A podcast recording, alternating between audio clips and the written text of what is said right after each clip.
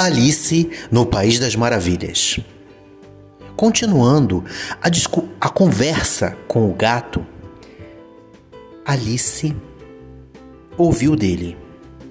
Bem, para começar, um cachorro não é louco, concorda? Eu acho que sim. Pois bem, você sabe que um cachorro rosna quando está bravo e abana o rabo quando está contente. Eu não faço isso. Eu rosno quando eu estou contente e abano o rabo quando eu estou bravo. Então eu sou louco? Eu diria que você ronrona e não que você rosna. Diga como quiser. Você vai jogar com a rainha hoje? Bem, eu gostaria, mas não fui convidada. Você me encontra lá, disse o gato e desapareceu. Alice não ficou muito surpresa com isso, porque ele já estava se acostumando com as coisas estranhas que aconteciam por ali. E ele era só mais uma daquelas coisas estranhas. Ela ainda olhava para o lugar onde o gato havia desaparecido quando de repente ele apareceu de novo. Eu ia esquecendo de perguntar: o que aconteceu com o bebê? Ele virou porco, respondeu Alice. Com calma, como se rea o reaparecimento do gato fosse uma coisa natural para ela. Achei que isso iria acontecer mesmo, disse o gato, desaparecendo novamente. Alice aguardou mais um pouco, esperando que ele aparecesse outra vez. Então, tomou a direção que levava à casa da lebre de março, dizendo: Eu já conheço chapeleiros. A lebre de março deve ser muito mais interessante.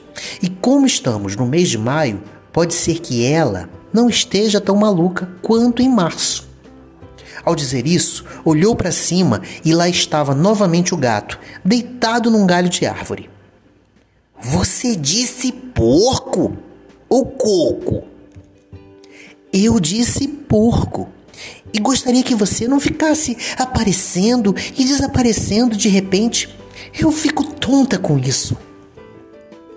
Está certo, disse o gato dessa vez. Ele foi desaparecendo bem devagarinho e começou a desaparecer pela ponta do rabo, terminando com um sorriso que permaneceu no ar por um bom tempo.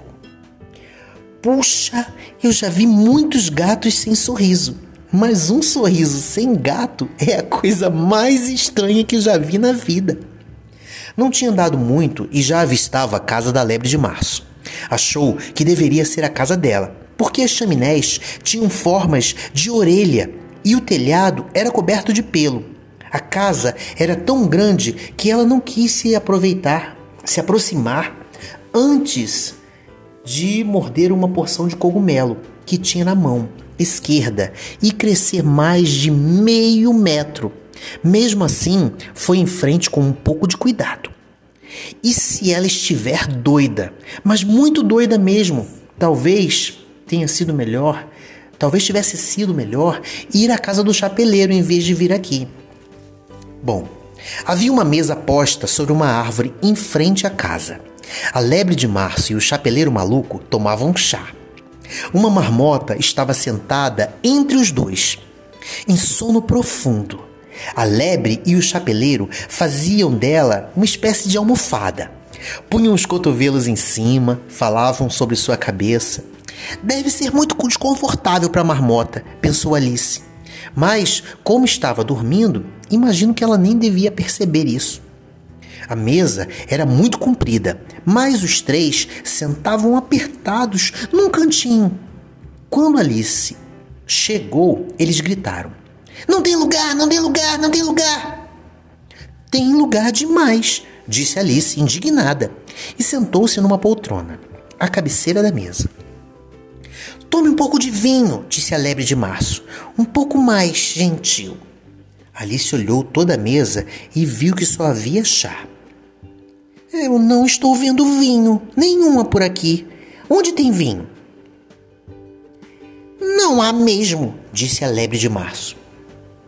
Então foi falta de educação oferecer algo que não tem para servir. Alice resmungou brava. Também é falta de educação sentar-se sem ser convidada, disse a lebre. Eu não sabia que a mesa era sua. Ela foi posta para muita gente, muito mais do que apenas três. O chapeleiro maluco tinha olhado para Alice todo esse tempo e a primeira coisa que ele disse foi: Você precisa cortar esse cabelo. E você precisa aprender a não fazer comentários sobre as pessoas, disse ela severamente. Isso é muito grosseiro. O chapeleiro arregalou os olhos ao ouvir isso, mas tudo o que disse foi: O que um corvo e uma escrivaninha têm em comum? Vamos nos divertir agora? disse Alice. Que bom que vamos brincar de adivinha. Eu acho que eu sei. Ela disse essa última frase numa voz meio que desconfiada. Quer dizer que você pensa que sabe a resposta para essa pergunta? Exatamente, disse Alice. Então diga, o que você está pensando? disse a lebre de março. Eu vou, reagiu Alice bem depressa. Pelo menos eu penso o que eu estou dizendo, o que é a mesma coisa, não?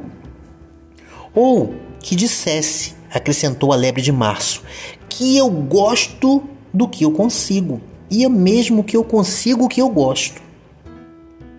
Ou que dissesse, disse a marmota, que parecia falar meio que dormindo. Eu respiro quando durmo. É o mesmo que eu durmo quando respiro. Para você é a mesma coisa, disse o chapeleiro. A conversa parou por aí. O grupo ficou calado e Alice tentava se lembrar de tudo o que ela sabia sobre corvos, sobre escrivaninhas e o que não era muita coisa. Bem, o chapeleiro quebrou o silêncio. Que dia do mês é hoje? Disse dirigindo-se para Alice. Ela tinha tirado o relógio do bolso e olhava para ele aborrecido. Sacudia, encostava na, olhe... na orelha. Alice então pensou um pouco e disse: Hoje é dia 4. Dois dias errado. Voltou-se para a lebre e observou com raiva. Eu disse que passar manteiga não resolvia, mas era manteiga de primeira. É, mas devem ter estragado algumas migalhas de pão. Você não devia ter usado faca de pão aqui.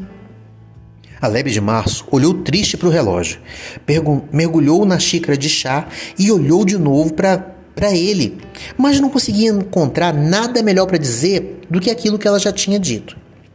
Mas era uma manteiga de qualidade de primeira, você sabe. Alice tinha espiado sobre os ombros curiosa. Que relógio engraçado! Mostra o dia do mês, mas não mostra as horas. E por que deveria? resmungou o chapeleiro. O seu relógio, por acaso, mostra o ano em que nós estamos? Ora, claro que não, respondeu Alice de pronto. Mas é porque ficamos no mesmo ano por muito tempo. Não há necessidade.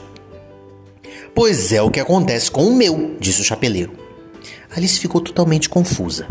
O comentário do chapeleiro maluco não fazia sentido para ela. No entanto, falavam a mesma língua, da maneira mais delicada possível.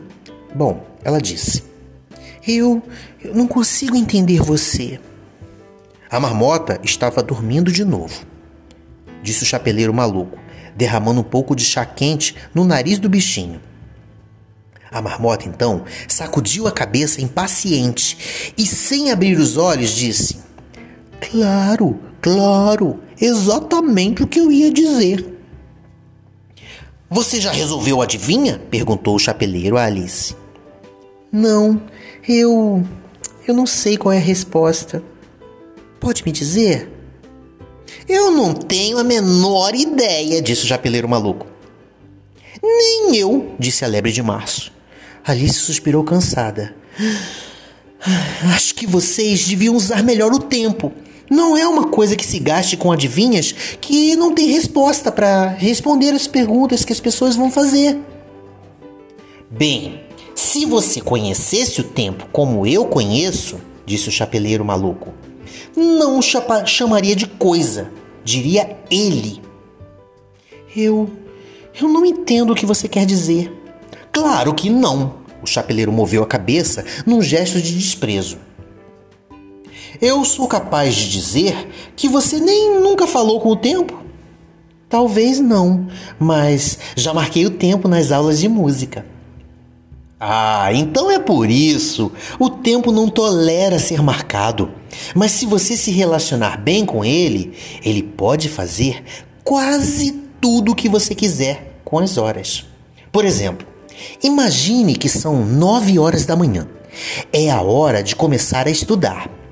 Tudo o que você queria fazer seria apenas sussurrar no ouvido do tempo e o relógio, num piscar de olhos, marcaria uma e meia da tarde, a hora do almoço. Ai, seria muito bom se fosse assim, suspirou a lebre. Isso seria realmente ótimo, sem dúvida, disse Alice pensativa. Mas, nesse caso, eu ainda não estaria com fome, não é? No início, não, disse o chapeleiro maluco. Mas poderia manter a mesma hora pelo tempo que quisesse. E e o que você faz? perguntou Alice. O, chapale... o chapeleiro fez um sinal que. Hum, que não, com uma cara meio triste. Eu? Não. O tempo e eu nos, des... nos desentendemos em março, um pouco antes dele enlouquecer, sabe? Apontou a colher de chá para a lebre de março e continuou. Foi no grande concerto dado pela rainha de copas. Eu tinha que cantar. Brilha, brilha, morceguinho, qual será o seu caminho? Conhece a cantiga, não? Já ouviu algo parecido por isso? Eu já ouvi, acho que algo parecido, respondeu Alice. Continua, sabe? Depois é assim. Sobre o mundo vai voando, a bandeja de chá levando. A essa altura, a marmota se mexeu e começou a cantar dormindo. Brilha, brilha, morceguinho, até levar um beliscão pra calar a boca. Olhe, mal eu tinha terminado o primeiro verso, disse o chapeleiro maluco, e a rainha gritou: Só está matando o tempo! Cortem-lhe a cabeça! Mas que selvageria! exclamou Alice. Depois disso, lamentou-se o chapeleiro. Nunca mais o tempo quis fazer nada do que eu peço. São sempre seis horas da tarde. Tudo então ficou meio que claro para Alice. É por isso que a mesa está posta com tantas coisas para o chá. Sim, é sempre hora do chá. Não temos nem tempo para lavar a louça entre um chá e outro. Por isso vão mudando de lugar a mesa, eu imagino. Exatamente, disse o chapeleiro. Quando as peças ficam usadas, mudamos de lugar. Bem, e, e o que acontece quando completam a volta ao redor da mesa? O que acham que mudamos de assunto? interrompeu a lebre de março. Bocejando um pouco. Ah, acho melhor a gente mudar de assunto. Eu já cansei desse. Meu voto é para que essa mocinha nos conte uma história. Eu. Eu acho que não sei nenhuma, disse Alice assustada com uma proposta que a lebre solicitou. Então a marmota vai contar! gritaram ambos. Acorde, marmota! E beliscaram o bichinho. Dois, os dois ao mesmo tempo fizeram um beliscão na, na marmota. A marmota abriu os olhos devagar. Eu. eu não estava dormindo, disse com uma vozinha fraca e rouca. Ouvi cada palavra do que disseram. Conte uma história, disse a lebre de março. Mas conte rápido, acrescentou o chapeleiro, ou vai cair no sono de novo. A marmota então começou a contar com pressa. Era uma vez três irmãzinhas chamadas Elsa, Lisa e Tina. Elas viviam no fundo de um poço. E elas viviam do quê? perguntou Alice sempre interessada em assuntos que envolviam comida e bebida. Viviam de comer melado, respondeu a marmota, depois de pensar um pouco. Hum, eu acho que elas não podiam viver disso. Você sabe, é, elas iam ficar doentes.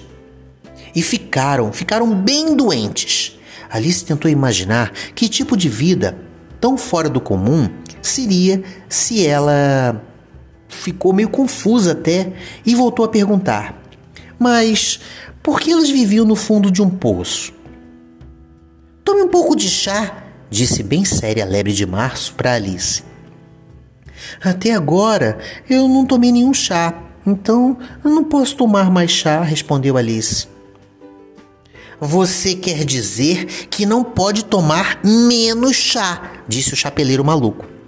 É sempre mais fácil tomar mais do que não tomar nada. Ninguém pediu sua opinião, disse Alice. Quem é que está fazendo comentários sobre os outros agora? perguntou o chapeleiro maluco com ar de vitória. Alice ficou sem resposta para dar. Então, serviu-se de chá e um pouco de pão com manteiga. E voltando-se para a marmota, repetiu a pergunta: Dona Marmota, por que elas viviam no fundo de um poço? Bem, a marmota pensou uns minutos e respondeu: Era um poço onde tinha melado. Ah, isso não existe, interrompeu Alice irritada. O chapeleiro maluco e a lebre de março pediram silêncio. A marmota ficou emburrada e reagiu. Se você não pode ouvir a história com educação, é melhor que você mesma termine. Não, não, por favor, continue, senhora Marmota, disse Alice humildemente. Eu, eu não vou interromper mais. É, talvez só uma vezinha. Só uma vezinha mais, realmente. A marmota ficou indignada, mas concordou em prosseguir. Essas três irmãzinhas, elas estavam aprendendo a tirar, sabe? Bem, atirar? Tirar o quê? perguntou Alice, quase esquecida da promessa. Atirar melado, disse a marmota, sem prestar muita atenção. Eu. Eu.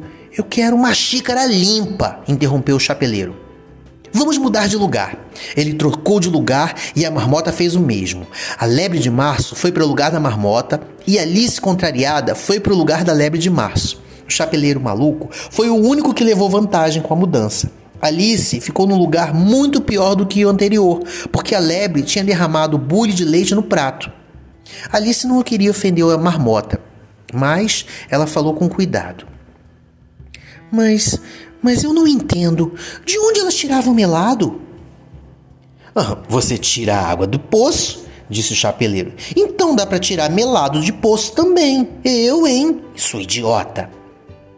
Mas mas elas estavam dentro do poço, disse Alice, ignorando a última palavra dita pelo chapeleiro maluco.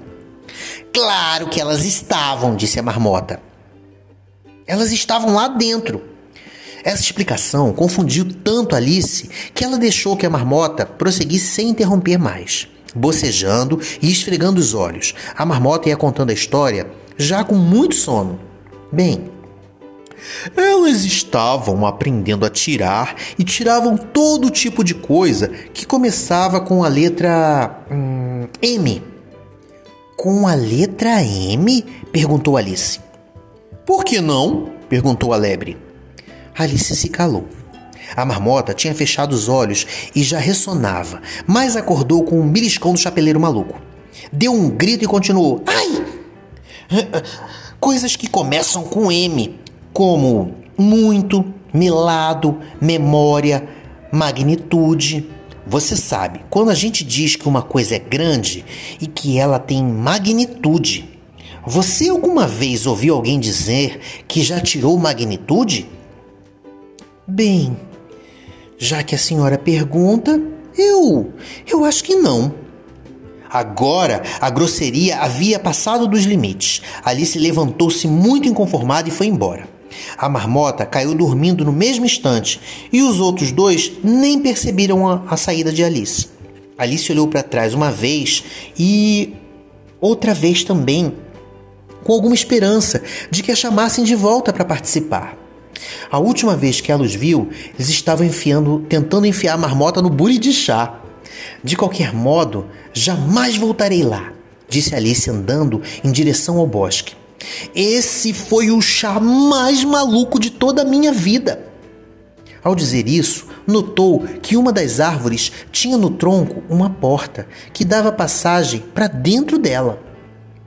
Isso, isso é muito estranho, pensou Alice. Mas, como tudo hoje está estranho por aqui, eu. Eu acho que eu vou entrar.